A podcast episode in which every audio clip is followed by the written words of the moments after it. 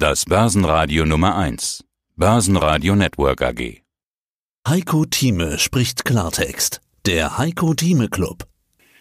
Heiko Thieme, globaler Anlagestratege. In der Schwäche einkaufen, sagten Sie gerade. Da passt wunderbar eigentlich eine Hörerfrage dazu. Und Sie haben ja die Tesla-Aktie auch schon angesprochen. Die Tesla-Aktie hat sich ja im vergangenen halben Jahr mehr als versiebenfacht. Der Börsenwert von Tesla ist am Dienstag um rund 80 Milliarden Dollar gefallen. Ja, das ist jetzt eigentlich mehr als die Marktkapitalisierung von Ford und General Motors zusammen. Die Aktie ging über 20 Prozent tiefer aus dem Handel. Ja, ist das eine gewisse Realität schon? Und die Frage des Clubmitgliedes heißt das, ist das vielleicht auch ein Kauf nach Ihrer Strategie schon? Bei Tesla, eine gute Frage. Tesla kann man nicht mit normalen Maßstäben bemessen. Es ist eine Innovation, das elektrische Auto. Sie hat den Markt entscheidend mit angekurbelt, wenn man so will. Die, die, die äh, herkömmliche Autoindustrie, die deutsche Autoindustrie hat den Gang zur Alternative zum Benzinermotor, nicht wahr? Ich will nicht sagen verpasst, aber hat es versucht zu ignorieren, weil man ja sehr massiv in die Ingenieurskunst aller Germany investiert hat und auch marktführend war und auch bleibt.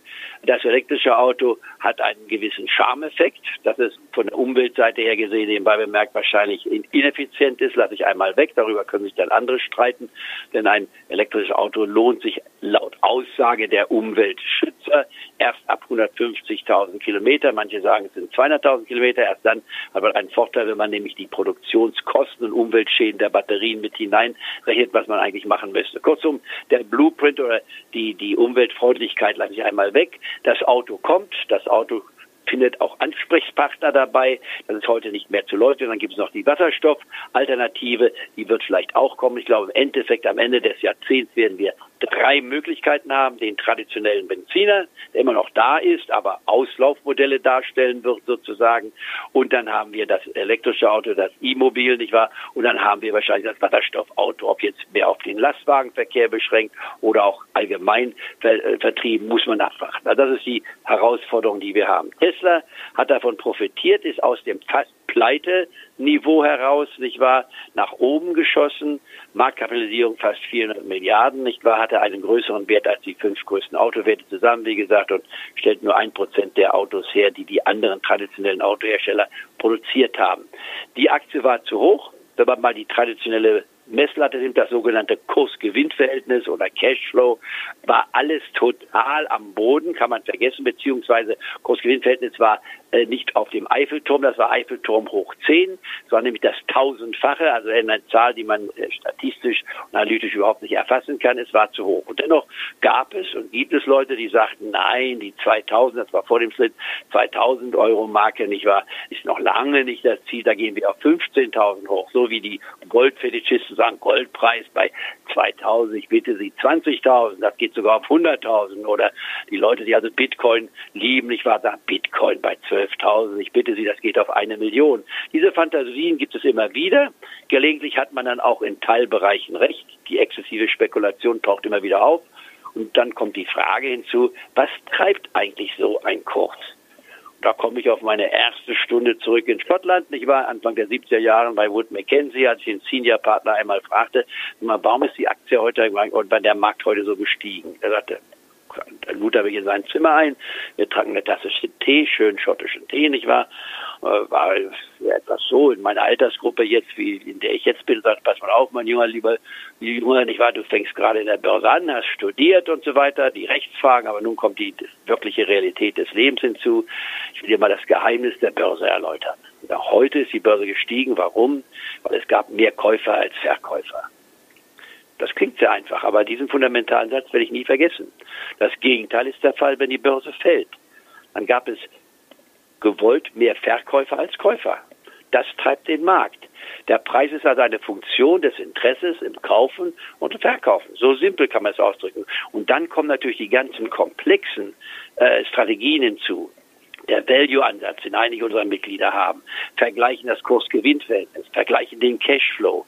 Es, und ich komme dann wieder auf die Basis zurück. Mein Freund John Slade, der, der starb mit 96 Jahren, war bei Bear Stearns aktiv, hatte Deutschland in den 30er Jahren verlassen und hatte sich dann hochgearbeitet vom Runner Ich war an der Börse, der dann die Börsenzettel ausführte, bis hin zum Vice Chairman von Bear Stearns, dann später zwar pleite ging, aber das war ein ganz anderer Grund. John Slade, ein großartiger Mann, von dem ich sehr viel gelernt habe. Äh, John Slade sagte eben immer wieder, es ist die Psychologie. Sagt, die Psychologie treibt die Börse. Und genauso Costolani, die Psychologie. Alles andere ist nicht Rankenwerk, muss man wissen. Wer keine fundamentalen Fakten kennt, der arbeitet im Dunkeln. Aber im Endeffekt ist es die Psychologie. Und wir müssen uns jetzt fragen, welche Alternative hat denn der Anleger heute? Geld ist vorhanden. Ich würde mal anders formulieren, ist noch nie so viel Geld da gewesen wie heute. Die Notenbanken drucken Geld, denn das können sie ja per Gesetzauftrag. Die amerikanische Notenbank kann drucken so viel Geld, wie sie will. Sie kann Geld verschenken, das wird aus dem Nichts kreiert. Das ist durch nichts abgesichert. Man könnte natürlich sagen, na gut, dass die ganz amerikanische Landschaft steht dahinter und die Produktionskräfte der Personen. Das kann man argumentieren, aber letzten Endes wird hier aus dem Nichts heraus Geld gedruckt. Genauso macht es die Europäische Zentralbank. Früher kriegte man, wenn man Geld einem borgte, dafür Zinsen. Das war in den letzten 5000 Jahren so. Aber seit über zehn Jahren zahlt man keine Zinsen mehr. Wer sich Geld borgt, kriegt es frei.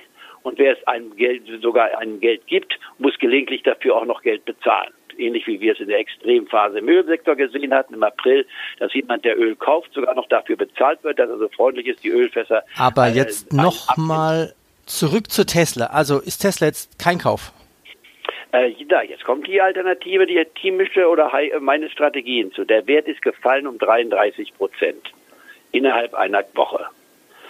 Was ist das? Erstens ein Crash wie ich vorhin schon definierte, ein Crash in kürzester Zeit 30 Prozent oder mehr ist ein absoluter Tesla hat einen Crash erlebt. Äh, was ist Tesla wert? Ist Tesla 300 Euro wert? Von einer traditionellen Bewertungsbasis wäre Tesla bei 100 Euro noch zu teuer. Auf der anderen Seite kann man sagen, wenn es so weitergeht, brauchen wir nur bis Ende September, dann ist Tesla null. Das wäre auch das andere Extrem. Auch das wird nicht kommen. Das heißt, irgendwo kommt jetzt die Psychologie hinzu. Die ja, wie, wie, wie preist man jetzt Ganz ein, dass Tesla sich im letzten halben Jahr mehr als versiebenfacht hat. Ja, so in einem Halbjahr oder wenn man auf ein Jahr zurück verzehnfacht hat. Jetzt kommt eines hinzu. Reine Psychologie. Von der fundamentalen Seite kann man Tesla nicht empfehlen. Was Kursgewinnverhältnis anbetrifft, Cashflow anbetrifft. Da muss man schon, und zwar auf der Begründung heraus, Tesla stellt ein. Sie hörten einen Ausschnitt aus dem aktuellen Heiko Thieme Club. Das ganze Interview können Sie als Clubmitglied hören. Werden Sie Clubmitglied im Heiko Thieme Club, um erfolgreicher an der Börse zu handeln. Mehr dazu klicken Sie auf den untenstehenden Link.